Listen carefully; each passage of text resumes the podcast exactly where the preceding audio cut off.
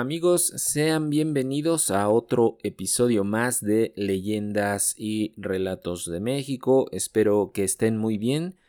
Y en esta ocasión les traigo una leyenda de aquí de la Ciudad de México, así que espero que la disfruten.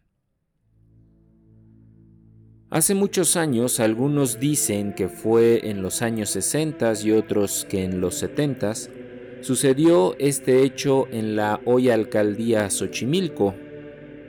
Eran las fiestas de San Pedro Ostotepec, que se realizaban en el barrio de la Asunción, donde hombres y mujeres festejaban alegres. Llegada la madrugada, un grupo numeroso decidió partir de regreso a sus hogares. Conforme iban avanzando, el grupo se fue dispersando, pues todos tomaban rumbos distintos por las diferentes brechas del río que desemboca en la presa de San Lucas. Felipa Sánchez, una de las mujeres de aquel grupo, se sentía ya muy cansada, por lo que decidió apurar el paso en compañía de dos amigos para llegar más rápido a su casa. Cerca de la orilla del río, Felipa escuchó un llanto que provenía de los árboles. Ella se sintió curiosa y espantada al mismo tiempo, por lo que siguió caminando sin detenerse. Pero conforme avanzaban, el llanto se hacía mucho más nítido, así que le pidió a sus amigos que revisaran los alrededores por si alguien necesitaba ayuda.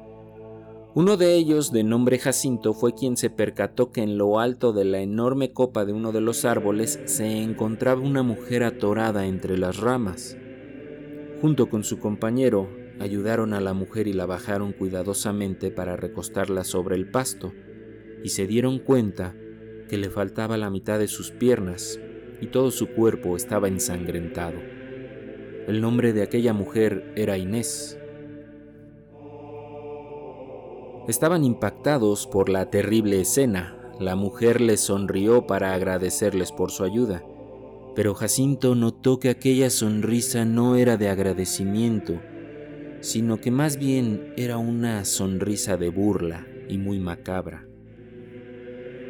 Con muchos trabajos la mujer se arrastró a un costado del árbol y recogió una olla y una escoba hecha de varas secas.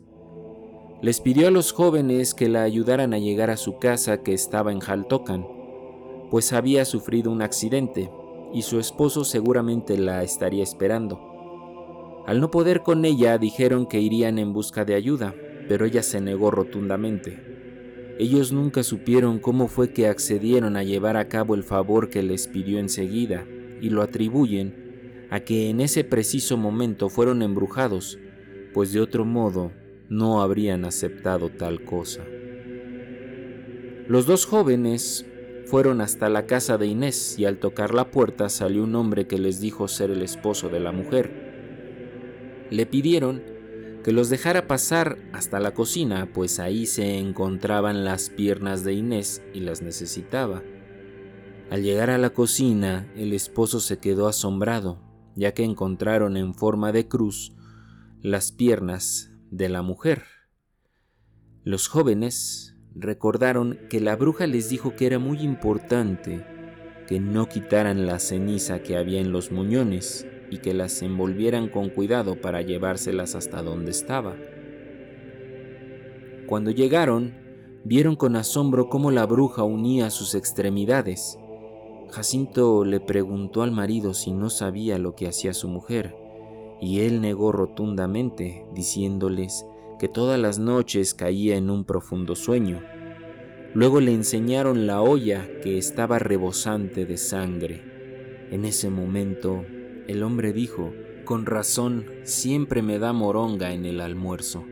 Al enterarse de estos hechos, los habitantes de Jaltocan decidieron quemar a la bruja, pero ésta logró escapar del pueblo en compañía de su esposo.